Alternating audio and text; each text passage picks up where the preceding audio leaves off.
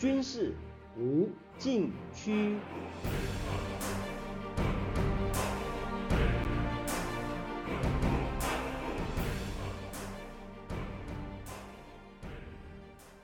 听众朋友们，大家好！您现在收听的是自由亚洲电台的军事无禁区栏目，我是栏目的主持人齐乐意。今天谈日本的安保议题。日本政府十二月十六日在内阁会议。通过修改后的国家安全保障战略、国家防卫战略和防卫力整备计划等三份安全保障文件，标志日本安全保障政策发生重大转变。日本共同社指出，日本政府公布新安保政策，解开常年的封印，拥有以自卫为目的摧毁他国疆域内导弹基地的反击能力。也就是对敌基地攻击能力，原因是中国和朝鲜的导弹进一步升级，包括美国在内的亚洲导弹竞争激化，日本产生危机感，因此向攻击力倾斜。看来突破战后日本一贯坚持的专守防卫原则。日本国家安全保障战略指明，中国的军事动向是日本前所未有的最大战略挑战。相较于二零一三年，日本在安保战略中对中国的军事动向轻描淡写，仅仅表述为国际社会的关切事项。如今，日本安全形势完全反转。日本首相岸田文雄十六日在官邸召开记者会时强调，日本拥有反击能力，是在宪法、国际法和国内法范围内的应对具有正当性。由于中国拥有大量射程覆盖日本的导弹，而盟友美国因为长期受到裁军条约限制，在远东的导弹能力处于劣势。在这个严峻的背景下，岸田文雄透露，为了提出反击能力，日本政府进行了凭自卫队的能力能否守住本国的模拟演算。共同社指出，日本拥有反击能力遭到社会批评与抗议。岸田首相仍然选择这条道路，也许是他担心，如果日本不增强防卫力，一旦出现突发事态，有可能得不到美国帮助，或遭到美国抛弃。岸田就三份安保文件向身边人士坦言，这是日美同盟新的开始。通过拥有反击能力，自卫队的作用扩大，与美军的一体化也会加速。事实上。岸田首相的担心在安倍晋三时期就有了。安倍曾经至少两次被日美同盟的危机触动。第一次是在2009年至2010年，因为美军冲绳普天间基地迁移问题引发争议，导致鸠山由纪夫内阁执政八个月后请辞，日美同盟受损。第二次是在2012年野田佳彦内阁对尖阁诸岛。也就是钓鱼岛及其附属岛屿实施国有化，日中关系紧张，华府方面对日方的应对感到不安。为了重建日美之间的信赖和同盟关系，安倍上台后，从二零一三年度起增加之前持续减少的防卫预算，并且不顾舆论反对，二零一六年三月强势推行新安保法案。由此看出。外界以为日美同盟铁板一块，无可撼动，其实未必尽然。如果日本在防卫上不主动积极，美国不至于抛弃日本，但是有可能在防卫日本的意愿和力度上打折扣，危及日本利益。日本新安保文件指出，日美同盟是日本安全政策的基石，但是日方也清楚知道，一旦外敌入侵，日本将承担应对的主要责任。岸田首相身边人士强调，美国急于在亚洲扳回劣势，处于最前线的日本难道还能保持听凭安排吗？美国拜登政府毫不掩饰对日本扩大防卫力的期待。美国国务卿布林肯十六日发表声明，对日本政府通过修改后三份安保文件表示欢迎，并且肯定这是为促进印太地区和平。重新建构同盟能力的文件，可以说，日本修改三大安保文件起因于外部安全环境变化，其本质是日本长久来寻求日美同盟重新定位的一个过程，提高防卫自主性，以符合现实环境需要。总体上不脱离日美同盟的框架。下面休息一下，马上回来。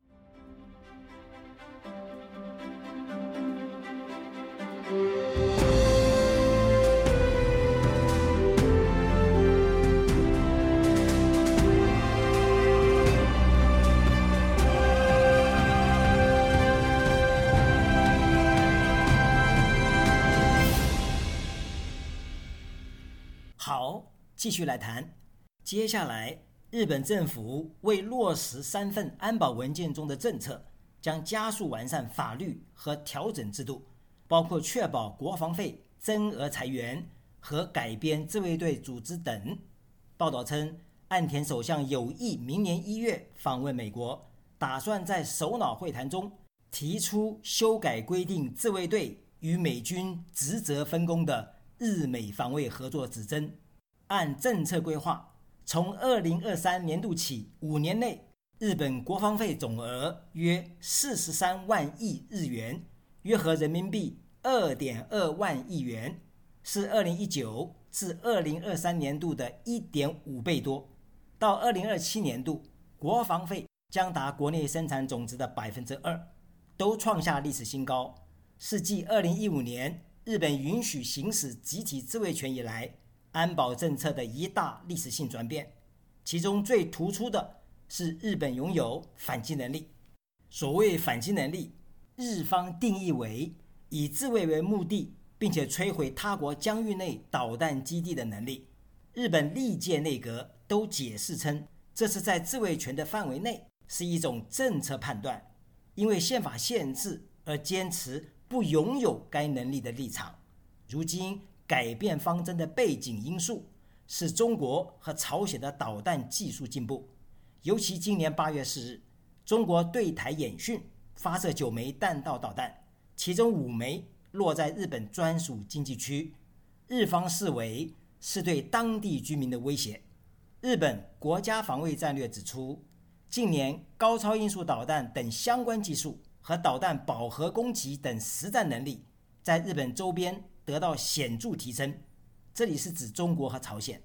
如果日本继续依赖现有导弹防卫网络应对此一威胁，将越来越困难。一旦对方发动导弹攻击，为阻止对方进一步攻势，日本自卫队需要以防区外防卫能力，并且根据使用武力三个要件的规定，以必要最小限度的防卫力，对敌人领土内的导弹基地进行有效反击。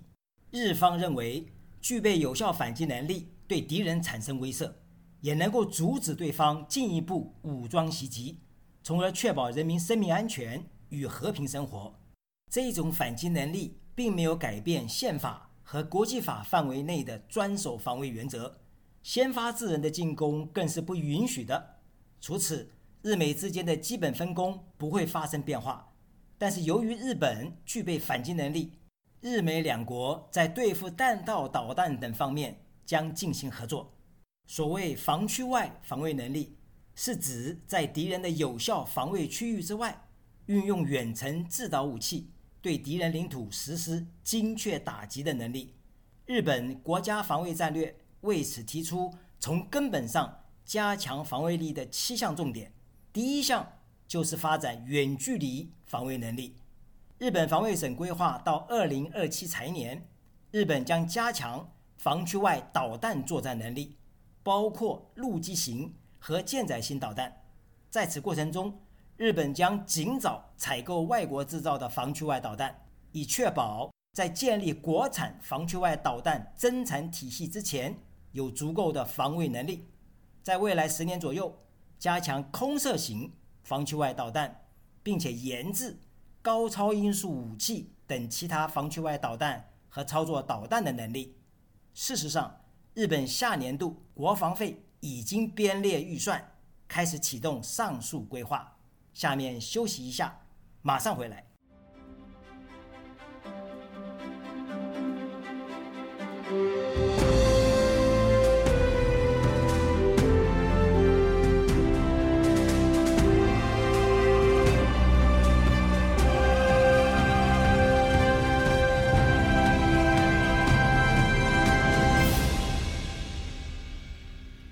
好继续来谈。所谓尽早采购外国制造的防区外导弹，主要是指美国战斧巡航导弹。以海基型战斧 Block 式巡航导弹来说，射程超过一千六百公里。日本国产防区外导弹是指陆上自卫队十二式或者说十二型地对舰导弹，射程将扩大到一千公里以上。按照防卫力整备计划，十二式地对舰导弹到二零二五财年完成陆基型改良版，到二零二六财年。完成海基型，到二零二八财年完成空基型导弹三军通用，能够从陆地、海上和空中发射。对于日美两种导弹如何搭配使用的问题，美国从二零一八年四月联合英法两国发射一百零五枚各型巡航导弹，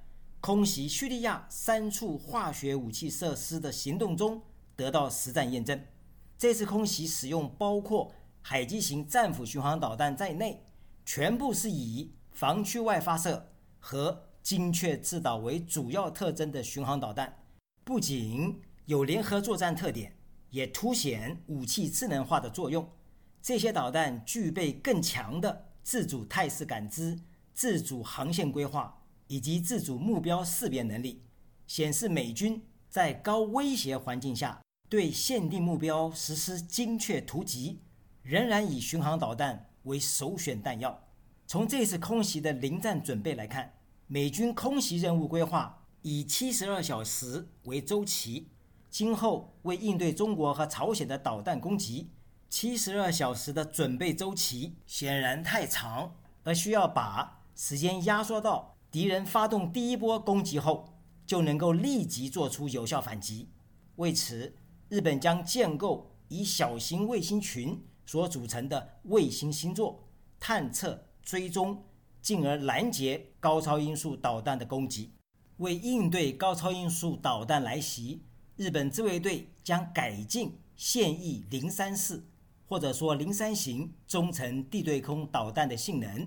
零三式是日本自主研发的新型中程地对空导弹，与美国爱国者导弹系统相媲美。在全方位多目标攻击上，甚至优于爱国者，是世界公认最先进的防空武器之一。除此，日本新安保政策首次写入为防范网络攻击于未然的能动性网络防御，就是可以入侵敌方服务器或解除其破坏力。共同社指出，这可能与宪法或法令相抵触，需要谨慎应对。今后不论网络防御如何操作，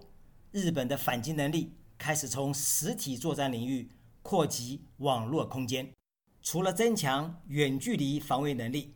日本另外六项发展防卫力的重点依序是：综合空中和导弹防卫能力、无人资产防卫能力、跨领域作战能力、指挥控制与情报信息能力、机动部署和对公众保护能力。以及战力的可持续性和韧性，每一项发展都以二零二七财年定下完成指标，并且放眼未来十年，如果安全环境没有出现重大变化，这三份安保文件以十年为期限。作为世界第三大经济体，日本在数控机床、微电子、计算机和通信网络等技术领域，以及相关产品的开发与创新。都居于世界领先地位，以如此雄厚的军工实力，日本一口气修改三大安保政策，从被动防卫转向威慑反击，将对印太地区乃至世界安全形势带来深远影响。听众朋友们，您现在收听的是自由亚洲电台的军事无禁区栏目，我是栏目的主持人齐乐意，谢谢大家收听，下次再会。